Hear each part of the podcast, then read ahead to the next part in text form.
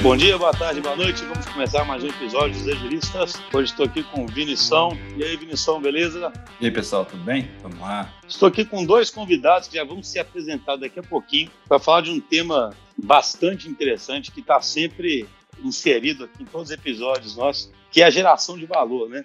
A gente sabe que, no final das contas, as empresas se tornam ágeis para que elas possam sentir e responder, e esse sentir e responder implica em conseguir cumprir o propósito, a missão delas e gerar valor para todos os stakeholders né, que estão envolvidos e muito fortemente o para o cliente, né, porque a maior parte das empresas hoje é obrigada a ser customer centric. E nós temos um case aqui interessante para compartilhar, que a DTI agora, como parte do, do grupo WPP, a gente cada vez tem tido a oportunidade de se internacionalizar mais.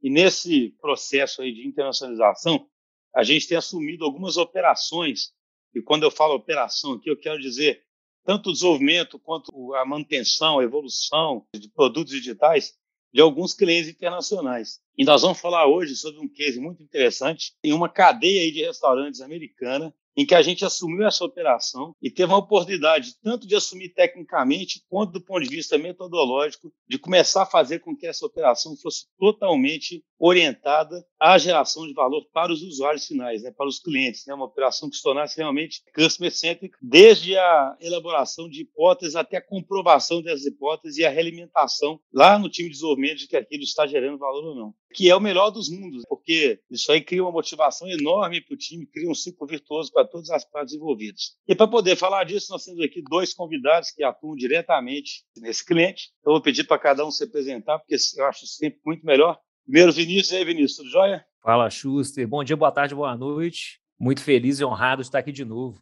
Sua voz faz falta aqui, pô. A voz mais forte que já passou aqui no podcast. Radialista total, né? Mas, ô Vinícius, ô Vini, né? Fala um pouquinho sobre você, só para o pessoal te conhecer, cara. Eu sou Product Designer aqui na DTI, já faz quase seis anos que eu estou aqui na, na casa, né? E eu adoro trabalhar na linha diferente com os squads e aprender junto com a squad a como gerar valor para os clientes também. Beleza. Estamos aqui também com o Luiz Diniz. E aí, Luiz, beleza? E aí, gente, beleza? Bom dia, boa tarde, boa noite também, né? Eu tô aqui na DTI não há tanto tempo quanto o Vini, já tem uns três aninhos dá para fazer. Comecei minha trajetória aqui como dev e hoje eu estou atuando como product manager lá, atendendo a cadeia de restaurante. E tem sido bem legal, assim, acontecer essa transição aqui na DTI no último ano.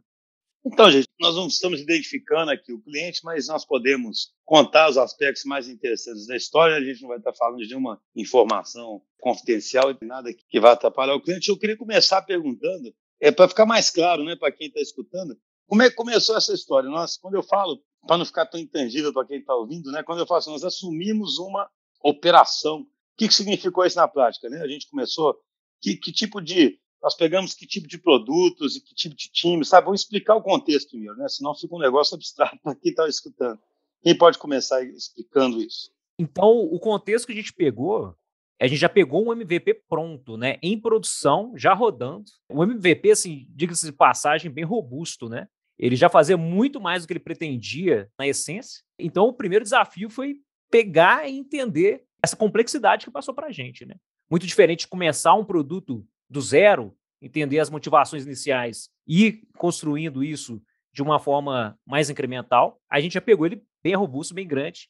E esse foi o desafio inicial, tentar entender como equipe o que aquele produto fazia, os fluxos e principalmente os porquês dele existir, né?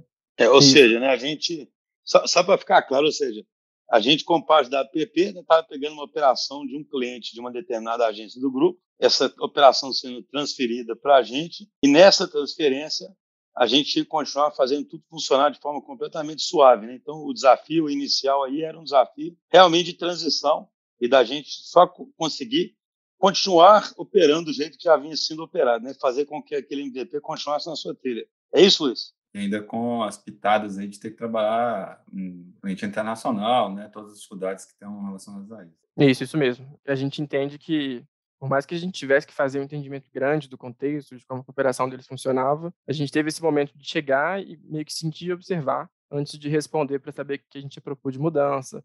A gente já conseguia controlar o que eles controlavam antes da mesma forma ou gerando o resultado que eles continuavam gerando. Então é meio que segurar a onda assim, do contexto novo quando chega até a gente de fato conseguir começar a propor mudança e agilidade assim para eles. Uma vez que essa etapa inicial foi vencida, né, que essa etapa quase que igual você falou, né, de observar e, e já começar a fazer algumas coisas para sentir confiança de que produto continua parando de pé. Quais são os próximos desafios que têm mais a ver com as práticas de produto, né? E como, como é que foi isso? Os próximos desafios que a gente viu, os seguintes, foi de fato ter uma direção mais concreta de como que o produto ia atingir o objetivo do programa como um todo. Porque lá não é só o nosso produto que gera receita para o cliente, né? Ele tem outras frentes que ele atua também. A gente faz parte dessa iniciativa maior. Então a gente partiu para não como um discovery, que não acontece quando vem um produto do zero, mas de começar a fazer uma etapa de descoberta dos objetivos de negócio, se realmente estava fazendo sentido. A gente tinha que revisar se a gente tinha capacidade para entregar o que a gente pretendia, resolver os problemas que a gente tinha identificado. Então, foi uma etapa muito de descoberta de algo que já estava em andamento. Então, assim, é, só para vocês fizeram uma espécie de engenharia reversa, foi isso? É como se a gente tivesse, supôs que existisse um discovery contínuo e quis introduzir ele num produto que estava rodando. Em vez de fazer um discovery inicial, que a gente começa do zero, a gente pegou o produto que estava rodando e encaixou um discovery ali para continuar melhorando ele. Ô Luiz, sabe o que eu acho interessante? Porque é engraçado, né? Fala MVP, primeiro que muitas vezes é isso que o Vini já falou, né? O MVP robusto, né? O MVP já vem cheio de coisa, né, cara? Mas o, eu acho curioso que o MVP ele é só o começo do jogo, ele não é o fim do jogo, né? Assim, sabe, é tão engraçado, né? Às vezes o MVP vira um objetivo, mas ele é assim, um objetivo como se fosse, ah, fiz o MVP, cara, mas beleza, começou o jogo. Agora que você começa a ver, tá botando o que é minimamente viável para começar a descobrir o caminho que você segue, né? Isso é meio óbvio pelo conceito, mas como é difícil escapar, sabe, dos conceitos tradicionais, às vezes o MVP fica grande e às vezes ele fica parecendo que acabou, né, cara? E é um negócio absurdo, porque ele é o mínimo, né? Então você imagina isso, né? Vocês tinham que pegar agora e criar uma fluidez de ficar descobrindo se aquele MVP tinha de fato sentido ou não e para onde que ele deveria ir, né? Esse é o desafio do ponto de vista de negócio, para não cair naquela história de ficar talvez só sofisticando certas funcionalidades do produto, meio que às cegas, né? Que é muito fácil de acontecer, né? Exato. E por ser um MVP muito grande, ficou até difícil saber exatamente o que ele validava a nível de negócio, a nível de valor, pelo número de funcionalidades que ele tinha qual era o alvo que ele ia acertar, né? E foi muito importante a gente conseguir sintetizar isso através dessas pesquisas, essas conversas, né? Que não foram feitas através do workshop, como normalmente a gente faz em descobrimentos iniciais, né? A gente fez esse entendimento mais paralelo das perguntas que a gente queria responder e depois foi alinhar com o time quais eram os objetivos de fato. Então, é só, só uma coisa para ficar claro para quem está ouvindo também. Nós estamos falando de uma cadeia de restaurante e esse negócio fazer parte de um programa aí, né? Ou seja, isso só falando exatamente de um produto, é um app para pedidos, o que, que é? Porque, né, isso eu acho que não tem nenhum problema falar disso. Isso faz parte de um programa de inovação, de digitalização desse cliente. E a estratégia foi quebrada em três frentes de trabalho. Assim, a primeira sendo um programa de drive-thru, a segunda, um time de growth, e o nosso sendo um time de app. Então, todos esses times tinham que conversar com um objetivo ainda maior de resultado. Estratificar o resultado nessas três frentes. E aí uhum. teve também esse desafio da gente ter que conhecer as outras equipes, né? Principalmente a equipe de growth que trabalha com a gente. Então, teve todo esse desafio de entender a cadeia de valor a qual a gente pertence como app dentro desse programa e qual que seria, então, o nosso impacto possível dentro desse cenário, né?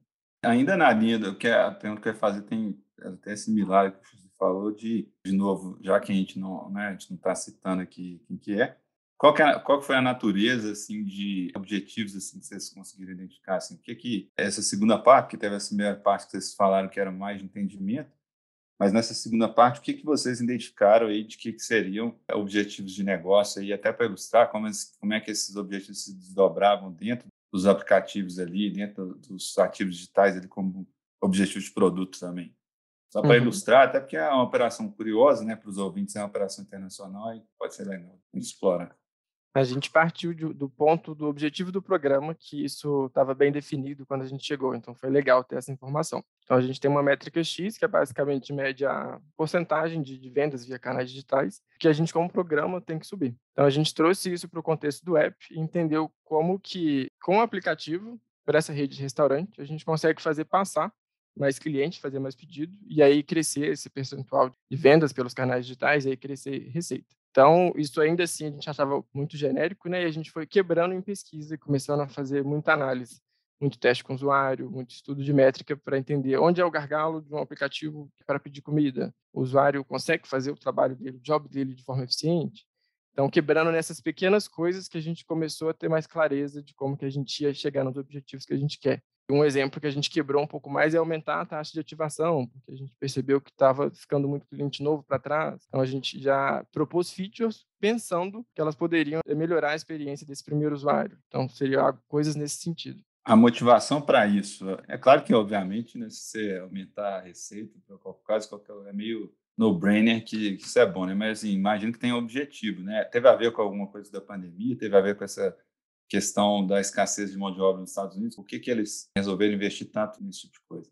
O cliente final, a gente olhou essa informação histórica né, do cliente e a motivação inicial tinha sido realmente a pandemia. Então, essa cadeia de restaurantes tinha sofrido impacto nas vendas, né? Durante o período da pandemia, então a gente conseguiu até gráficos que mostravam no ano de a partir de 2019 até meados ali de 2021 que a receita havia caído muito. E isso que basicamente deflagrou a parceria que eles fizeram com o nosso parceiro e juntamente com a DTI, né? Lá eles chegam, né? Porque vocês estão falando que o canal digital deles é de restaurante, isso implica, por exemplo, que na verdade é uma estratégia talvez diferente do que está acontecendo no Brasil, ou até talvez esteja desatualizado, né? Porque eh, aqui no Brasil domina meio que as plataformas tipo iFood, né? Então os restaurantes costumam não ter plataformas próprias, né? Lá eles estão tentando lutar contra coisas desse tipo, porque imagino que lá tem alguma coisa que seria similar. Não, lá tem uma plataforma grande também, né? Tem nome Group, né? Sei lá, tem um. Temos. Esqueci tem, o nome, diz diz Nordeste, né? Nordeste. Nordeste, que é uma das plataformas, que é, é basicamente um iFood né, do, dos Estados Unidos, né? Isso é um dos grandes questionamentos que a gente fez. O que foi trazido para a gente foi porque a taxa do Nordeste em cima dessa cadeia de restaurantes ia ser muito grande para o tanto de receita que eles queriam. Então, eles preferiram ir para um caminho de criar a, o próprio canal para controlar a experiência e aumentar os ganhos, né? E a partir disso também eles saberiam que ia ter um drawback, né? De entender que será que seus usuários vão baixar um app único? Que tipo de é, oportunidades que a gente pode oferecer que esse app que compila outras marcas não oferece? É, realmente parece algo audacioso isso aí. Né? Deve ter um gasto aí pra, de growth é absurdo. Mas, ô Vinícius, acho que tem muito restaurante que faz isso, inclusive no Brasil, viu? Tenta desviar. Eu acho, tá, gente? Que, nós que tenta desviar dos, dessas taxas, né? Mas é um desafio enorme mesmo, né? Como é que fazer? Qualquer instituição dessa vai fazer você baixar o app dela e usar, né? Essa ativação aí que o Luiz comentou. Só uma coisa que eu fiquei curioso, Vini, você falou que eles têm um time de growth. E aí, mas vocês também estão fazendo um growth? Não, eu não entendi bem isso. Como é que é essa relação de um time de growth deles com o que vocês fazem exatamente dentro do app? Hein? Esse time que não faz parte da DTI, né, que é parceiro nosso também, começou esse trabalho antes, então já começou a entender quais seriam os tipos de métrica utilizado, o framework que seria utilizado de métricas, e eles, a partir daí, desse entendimento, entendimento do, dos concorrentes, eles começaram a propor hipóteses, né? Hipóteses de alavancar certas partes do funil, como ativação, engajamento, tinham hipóteses para cada uma dessas partes, né? E a gente teve que se juntar a eles, porque havia muita coisa que viria para o app, viria para o canal do app, e a gente queria estar tá conversando a mesma língua. Então, como a gente também fala sobre hipóteses, a gente queria se sentir uma equipe única, tratando dos mesmos assuntos. Então, todo levantamento de hipótese, a gente precisava estar tá presente com essa equipe de growth, que estava gerando um monte de experimento que passava pela gente, e a gente queria também dar nosso input e trazer uma experiência melhor também para essa hipótese que eles estavam tentando validar. Então, uma das primeiras coisas que a gente fez foi juntar com o Growth bem de perto, ter reuniões semanais e ter um contato bem, bem estreito, para tanto ter essa troca, né, do que eles fazem, a gente aprendeu um pouco sobre o Growth e eles aprenderam um pouco mais sobre experiência do usuário e, e aplicativo também. Então, houve essa troca e a gente tem trabalhado muito junto, principalmente na parte de análise de métricas, no nosso painel lá isso do time de growth casa muito com, a questão do porquê que eles têm um time dedicado ao aplicativo. Porque a gente funciona como habilitador também, não só como isso, mas como habilitador para o time de growth conseguir validar e testar algumas hipóteses que precisam ser implementadas direto no aplicativo. E aí eu entendo que a ideia, assim, voltando um pouco na questão de por que, que existe o time, sendo que existe um aplicativo parecido com o iFood, eles têm um controle e a expectativa ou chance de reverter em receita muito maior do que por outra plataforma, tem todo esse controle. É esse ponto também que a gente vê como muito estratégico e se posiciona de um jeito, tipo assim, a gente entendeu, além das hipóteses de growth que a gente está acompanhando, está vendo como que funciona, mas elas também podem acontecer externas, né, ao aplicativo, mais ao contexto. A gente também tenta pensar em jeitos de inovar dentro da aplicação que vão estar tá de encontro aos objetivos do time que está correndo do nosso lado, está indo para o mesmo lugar que a gente. Não, eu ia perguntar só, só para ver se fica mais claro, ou seja, eles são mais focados em debulhar os números, digamos assim, e ficar pegando de todo o ciclo de experiência, sei lá, as oportunidades de crescimento e tentando quantificar como que isso seria medido. E vocês ficam interagindo com eles e, e pensando em possíveis soluções, possíveis experiências, é isso? queria só entender melhor como é que é essa interação de vocês com, com o Growth e qual o nível de autonomia que vocês têm para poder, porque está envolvendo o consumidor final, está envolvendo experimentação, né? Um assunto que a gente sempre toca no podcast é isso. Né? Um time para realmente poder ser um squad de verdade, um time de verdade e gerar valor de verdade, ele tem que poder experimentar mesmo, né? E experimentar mesmo envolve autonomia, né? Entende? Eu só queria entender mais um pouquinho essa integração do growth com o que vocês estão fazendo, porque às vezes é muito abstrato, né, para quem está ouvindo, ah, tem alguém de growth, tem alguém de produto, talvez puder dar um exemplo e, e como é que entra esse fator autonomia nessa equação. Beleza. Um exemplo prático aqui de que a gente envolve com o time de growth. Uma coisa comum em aplicativo de geral, né? Quando o usuário baixa pela primeira vez, ele vê um welcome carrossel lá, um prompt de boas-vindas, alguma sequência nesse sentido. O time de growth, por exemplo, ele tem autonomia para poder executar esse teste via uma ferramenta que a gente tem específica. Só que para conseguir coletar dados do teste, a gente tem que entender como que eles estão validando a hipótese para implementar o jeito certo de coletar no aplicativo. Ao mesmo tempo que isso acontece, a gente também tem liberdade para entender assim, tá? Analisando o resto do fluxo de pedido. Essa parte X aqui é um gargalo, é um problema grande. Então, a gente, com a nossa perspectiva de experiência do usuário, entende que pode melhorar, executa as técnicas de pesquisa que a gente tem, né? Teste com o usuário, faz protótipo, e na hora que a gente valida que aquilo realmente pode trazer uma melhoria, a gente apresenta para o cliente. E não tivemos tido problema quando a gente consegue embasar. Então, mesmo que a gente dá suporte para o time que roda em paralelo com a gente para fazer as coisas acontecerem, a gente também tem liberdade para explorar como que o aplicativo funciona e propor jeitos de melhorar. Eu queria perguntar, você até falou algumas aí, para explorar um pouco mais a disciplina de produto design, tipo assim, quais foram as técnicas aí, já, já que está tão tem essa questão da autonomia, né, um negócio do 2 que é bastante interessante. Quais foram as técnicas que vocês mais acharam interessantes foram usados. Vocês, né, o Luiz falou dos testes aí com o usuário, mas vocês chegaram, porque assim, igual o Vini falou lá no início, que tem o MVP, que é, não é bem o MVP, que é o MVPzão, né? O ideal é que os testes a gente, a gente gaste o mínimo dinheiro possível no sentido de que é uma hipótese, né? A maior parte das vezes. Você não tem uma certeza, na verdade, que aquilo ali deveria fazer parte do produto. Ele deveria fazer mais parte de uma pequena experimentação que fosse quase um protótipo. Vocês, vocês têm conseguido fazer isso ou acaba virando um delivery completo e depois só essa funcionalidade não, não, não valeu a pena, você acaba tendo perdido todo o esforço de construção de, um, de algo mais robusto? Como é que vocês têm feito? O que, é que vocês têm tido liberdade lá de fazer, que vocês gostaram bastante? É, a nossa autonomia né, partiu do momento que a gente conseguiu propor, né, Luiz, uma objetivo do trimestre, assim, né? Isso não foi top-down, foi uma coisa que a gente conseguiu propor para o nosso time, que o nosso time ia trabalhar com o objetivo de ativação durante três meses, e a gente justificou porque seria feito isso. E a partir desse objetivo, ficou muito claro entender assim quais são os fluxos, né, que vão impactar esse objetivo, que a gente pode gerar valor. E aí a gente começou primeiro fazendo um backlog de perguntas, né? Vão fazer várias perguntas que vão faiscar o próprio discovery, né? O discovery dessas oportunidades para impactar esse objetivo. A gente fez várias perguntas como time, a gente priorizou as perguntas que seriam mais interessantes de ser feitas e essas perguntas foram respondidas através de técnicas de pesquisa. Então, a gente começou com a técnica de pesquisa de fazer uma análise lá na nossa ferramenta de analytics, né?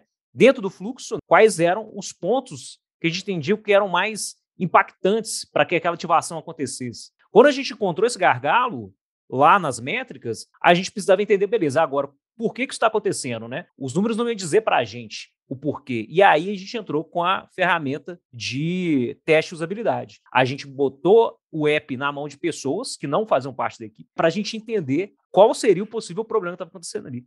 E através desse teste de usabilidade a gente conseguiu levantar vários problemas, várias oportunidades e insights que depois se tornaram protótipos é, e propostas de novos fluxos de melhoria para a gente testar novamente, fazer um teste de habilidade agora to be, né? E transformar isso depois no entregável, no incremental. Então, esse é um exemplo de como a gente conduziu de uma, vamos dizer assim, de uma oportunidade, deu um zoom na oportunidade e trouxe uma proposta também. Só, só para ver se eu entendi, então, essa primeira parte que você citou foi uma parte que vocês fizeram, então, dessas perguntas. Você, já fez um aplicativo rodando, já aproveitando o fluxo do usuário em alguns uh, touch points estratégicos ali que vocês sentiram e aí vocês ah, calibravam um pouco tanto a resposta quanto o comportamento que o usuário tinha, e depois partiu para o teste qualitativo para rolar novas hipóteses de como seria o YouTube. Exatamente, porque a grande vantagem quando você já tem um MVP rodando é porque a informação, você tem um grande volume de informação de dados para trabalhar em cima, né? Diferente quando você começa a coisa do zero até tomar tração o produto. Então, os produtos já tinham tração.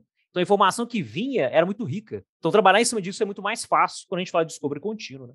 Aí você diz que vocês, então, conseguem estabelecer hipóteses, mudar o, o, produto e testar, né? Esse teste, então, vocês conseguem adotar algum, algum, tipo de estratégia de teste AB, de testar num determinado grupo primeiramente, ou é um teste é feito com toda a comunidade, aí vocês medem, vocês chegam a reverter alguma coisa que vocês fizeram, como é que está sendo isso? Tem como fazer o teste AB, ele é mais restrito, porque ele custa menos em termos de implementação, só que a qualidade do, que a gente consegue produzir cai. Então, a gente tem essa restrição. O que a gente faz com o teste AB tem sido tudo junto com o time de growth, que são hipóteses mais delicadas, que a gente tem teste mais controlado, mais acompanhando com eles. Mas para fazer mesmo de deploy, né, de lançar a versão na loja, a gente ainda não tem controle sobre grupos menores.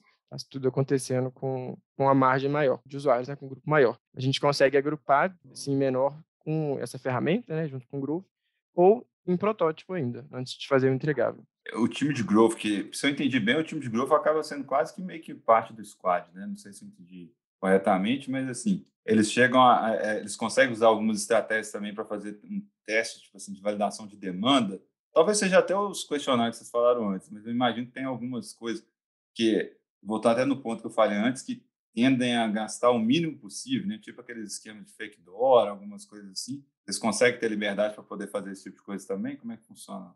Eles têm uma ferramenta lá que atua junto, que acho que enriquece muito nosso trabalho também, que é uma ferramenta que eles conseguem fazer algumas implementações. Eles são muito focados em mensageria, né? Tanto de push quanto em app messages, né?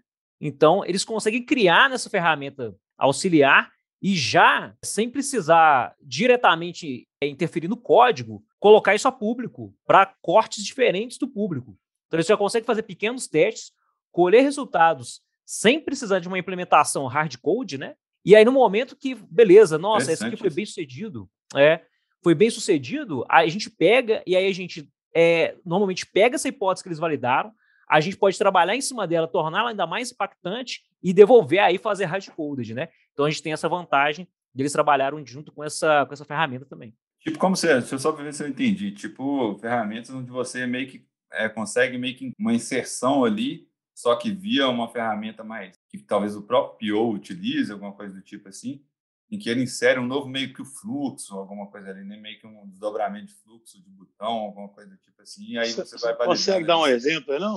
Um exemplo? A gente, o nosso exemplo é o quando o usuário novo chega e vai clicar para pedir como convidado, né, sem fazer conta pela primeira vez, a gente com essa ferramenta consegue fazer aparecer um prompt assim: se inscreva no nosso programa de lealdade para ganhar benefício. Então, o que é restrito lá na ferramenta? O layout desse prompt não fica mais o que a gente acredita que é o melhor para a nossa base de usuários. Mas para validar a hipótese, o time não precisa desenvolver nada. Então o pessoal do Growth vai lá, alinha com a gente, é bem a gente dispara a hipótese. E aí depois, que nem o Vini falou nesse caso, na hora que voltou, agora que a gente vai implementar hardcoded, que é validada a hipótese, a gente fez uma revisão de crítica com os designers aqui da DTI e propusemos, tipo assim, três mudanças simples que já estão consolidadas na indústria, que o cliente e o time de Growth aprovaram e a gente acha que vai melhorar ainda mais é, essa hipótese que já foi testada e teve sucesso. Ah, que bacana você. Primeiro vocês testam simplesmente se essa pergunta muda alguma coisa, né? Para o cara que é convidado, né? Aí, na medida que vocês constatam que muda, aí sim vocês investem mais, né? Em fazer aquilo ficar mais, de melhor, melhor e mais detalhadinho, né? Porque já sabe que o caminho é aquele. Né? É isso aí. Aí o nome da ferramenta, aliás, se chamou One Signal. Aí o pessoal quiser pesquisar, ou que também quiser patrocinar aqui hoje de listas também, né? O pessoal tá.